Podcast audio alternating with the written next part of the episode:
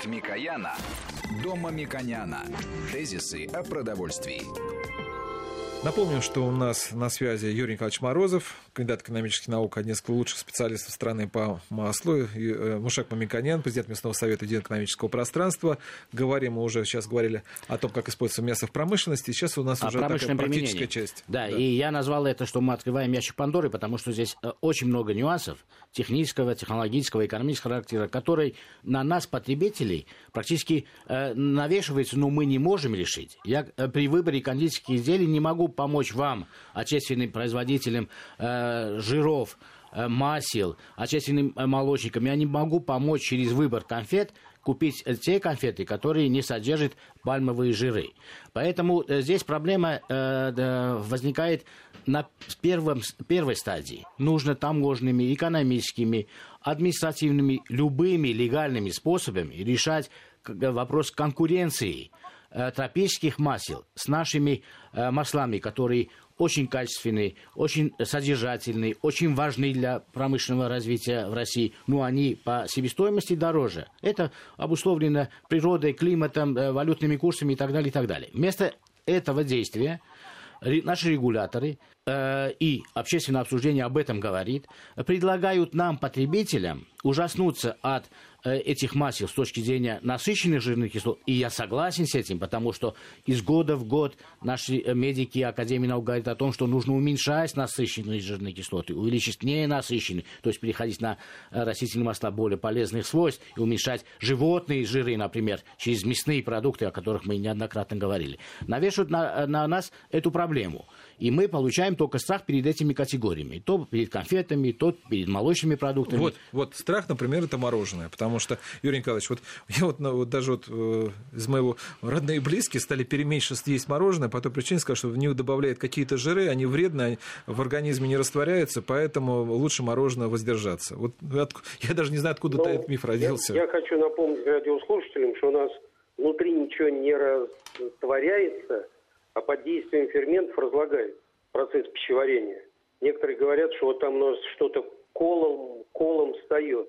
Ну, Юрий Николаевич, потому что мы, эксперты, не участвуем. Стало, не... Да, это, это проблема э, в том, что э, серьезные эксперты перестали участвовать э, в этих программах, потому что они э, понимают заведомую цель. Э, дальнейшее э, э, ухудшение представления о продуктах, потому что это становится просто модным обсуждение среди людей, которые в этом ничего не разбираются. И поэтому серьезные эксперты не идут на эти передачи, заведомо понимая их характер.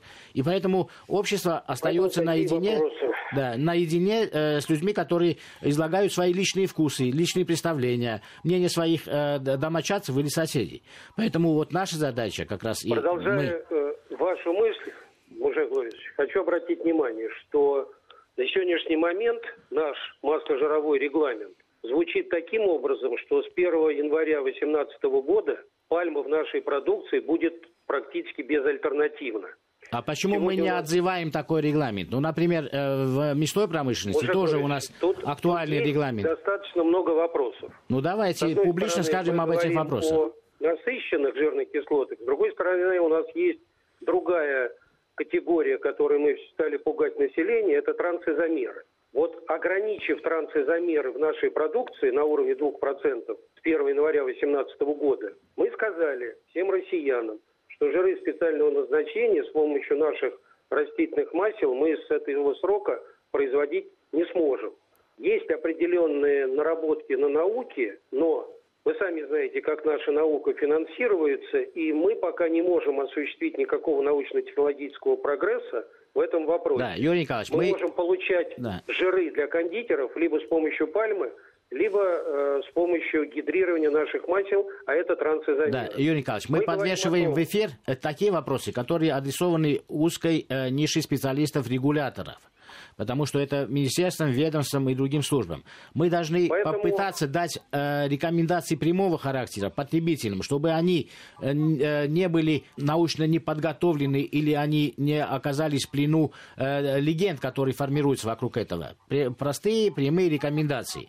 То, простые что... прямые рекомендации. Мы с вами уже их говорили, позволю еще раз озвучить. Рекомендации Всемирной организации здравоохранения. Коллеги, ограничивайте в своем личном потреблении ежедневном 10% насыщенных жирных кислот и до 1%. Хорошо, я вижу мороженое, которое э, сделано из э, молока и провоцирующую, усиливаю великолепного подсолнечного масла отечественного производства.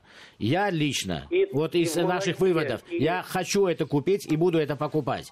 Но на самом деле, многие скажут, это ужасно, если в мороженом есть растительное масло. Вот э, как ваше мнение, если я сочетаю э, молочные продукты, молочные жиры с растительным именно маслом отечественного производства, это улучшает продукт или ухудшает продукт? Я знаю ответ. Пожалуйста, скажите вы в эфире. По мнению моему и по мнению, который я читаю среди э, научных публикаций диетологов, разумное сочетание животных жиров и растительных масел – это хорошо. Юрий Николаевич, Многие да. совершенно справедливо говорят, что соотношение должно быть 50 на 50. Но тогда Либо э, это нужно нормировать, чтобы столе, производители либо делали. мы Да, Юрий Николаевич. промышленности делать смесевые э, продукты. Правильно. Они у нас называются Но спредами. это задача регуляторов через технические регламенты навязать инновационное правильное действие производителям. Потому что если эту задачу адресуют потребителям, потребители не могут эту задачу решить. А он не имеет инструментов решить задачу. Он должен покупать то, что предлагается. Поэтому усовершенствование технологий, учитывать интересы э, производителей, которые обозначены диетологами и наукой, нужно через технические регламенты. Это другая плоскость. А потребители интересуют конкретные вопросы. Да, вот, например. кстати говоря, по маслу очень много было вопросов. Ну, например, такой чистка... Поэтому Да, да. э, мы должны вместе с вами, вместе с нашими слушателями четко выступать за то, что на всех этикетках, где есть э, содержание жира в продукте, должна быть надпись, сколько содержится насыщенных жирных кислот, сколько трансизомеров. Это на ухо э, регуляторов мы отправили, а потребители имеют свои вопросы. Да, вот, Пожалуйста. говорю, вот, например, масло. Вот, э, вопрос такой, что вот есть э, в магазине лежат две пачки масла. Одна 82,5%, ну, обе 82 Сливочное. сливочного масла, 82,5%. 82,5%. А, Состав одинаковый абсолютно, но цена различается вот в разы. Там одно, там, условно говоря, 100 рублей, другое 200 или 300. Вот это связано с тем, что в одном используются худшие продукты. Откуда такая разница может вообще возникать? Она просто во многих магазинах. Может, техрегламент обозначить сначала, Юрий Николаевич, как выглядит вот эта э, тема в технических регламентах? Молочные продукты и так далее. Ну, у нас с вами э, подход, я бы предложил следующий. Для того, чтобы сделать один килограмм сливочного масла, нужно там от 18 до 21 литра молока, в зависимости от жирности. Это первый подход. Второй подход, не зная, какая минимальная цена у слушателя, не, давайте с вами не будем гадать, какое там внутри масла. Если э, у нас сегодня среди сливочного масла, среди э, сметаны, творога, сгущенки достаточно много фальсификата за счет того, что нерадивые производители добавляют туда жиры на основе растительных масел. Продукт получается безопасный, качественный, но он заведомо ставит в невыгодные конкурентные условия тех добросовестных производителей, которые Да. более дешевые. Юрий Николаевич, это опять жиры э, беда отрасли и производителей, Юрий Николаевич. Вот я производитель, э, э, я потребитель. Как я могу помочь решить эту задачу? Вы же мне говорите, что много фальсифицировано. Это означает, я с недоверием буду относиться к этой категории в целом, как и происходит у нас в обществе. Вот давайте скажем, как по закону должно быть. Если это сливочное масло, обозначено как сливочное масло, как молочный продукт, имеет ли право производитель туда э, добавить тропические масла? Мой ответ нет. Нет. Вы сами знаете. Ни в коем если, случае. если мы видим на этикетке, мы э, пока говорим не о нарушении закона, мы должны хотя бы обозначить, что является законом, потому что вот наши потребители должны это знать. Значит, э, если это молочный продукт, это ни в коем случае не может быть никаких тропических масел, никаких растительных масел. Если это э, молокосодержащий продукт, и это вынесено на этикетке, то возможно здесь использование других жиров, не только молочных. Правильно? Да. И третья категория – это спреды. Вот давайте несколько слов скажем о спредах, потому что э- это слово пугает некоторых.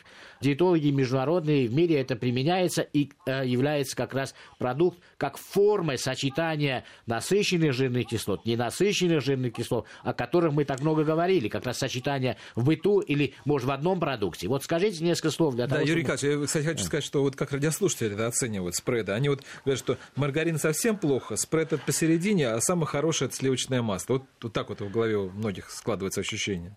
Э, Спред э, производится двумя отраслями – молочный и нашей масложировой. Разделение идет следующее. Если в э, спреде больше содержания, больше 50% животного жира, то он сливочно-растительный и производит его молочники. На нашу долю приходится растительно-сливочный спред, где содержание животного жира меньше 50%. В зависимости от личных уже э, взглядов на эту продукцию, с моей точки зрения, спред – это хорошо. Я неоднократно консультировался на эту тему в Институте питания, считаю, что они правы. Спред, где профессионально и хорошо для меня, для потребителя соединили животные жиры и растительные масла и жиры на основе растительных масел, это хорошо, это здорово. Мы получаем сбалансированный продукт. Таким образом, Юрий Николаевич, мы можем подвести э, пример. Маргарины к спредам отношения не имеют никакого. Они даже не дальние родственники. Мы должны говорить о том, что спреды – это новое направление, новая категория, которая, учитывая рекомендации, учитывая и экономические э, основы, и э, сочетание разных массив, получают состав, который содержит уравновешенное количество насыщенных и ненасыщенных жиров. Если э, производитель добросовестный, то спреды являются важной категорией для уменьшения холестерина, потребления насыщенных жирных кислот. В целом можно так ответить. Да, это хороший продукт для нашего с вами питания. А уже в зависимости от предпочтений, что хочется, больше животного жира, покупают люди сливочно-растительный, хочется в данном этапе э, меньше животного жира, покупают растительно-сливочный спред. Он может быть и просто растительный. Это все зависит от того, как относится каждый конкретный человек к своему рациону, как он формирует свой, свою корзину. И бюджет. И бюджет. Спасибо, Юрий Николаевич. Я напомню, да, и бюджет что... тоже, но это хорошо, это безопасно и качественно. Я напомню, что у нас в эфире был Юрий Морозов, один из лучших экспертов, экспертов по маслу, Мушек Мамиканян, президент Местного совета Единоэкономического пространства. Я так понимаю, что у нас еще вопросов много. Мы продолжим, наверное, эту тему уже в других программах. Программу провел Валерий Санфиров. Всего вам доброго. Тезисы о продовольствии.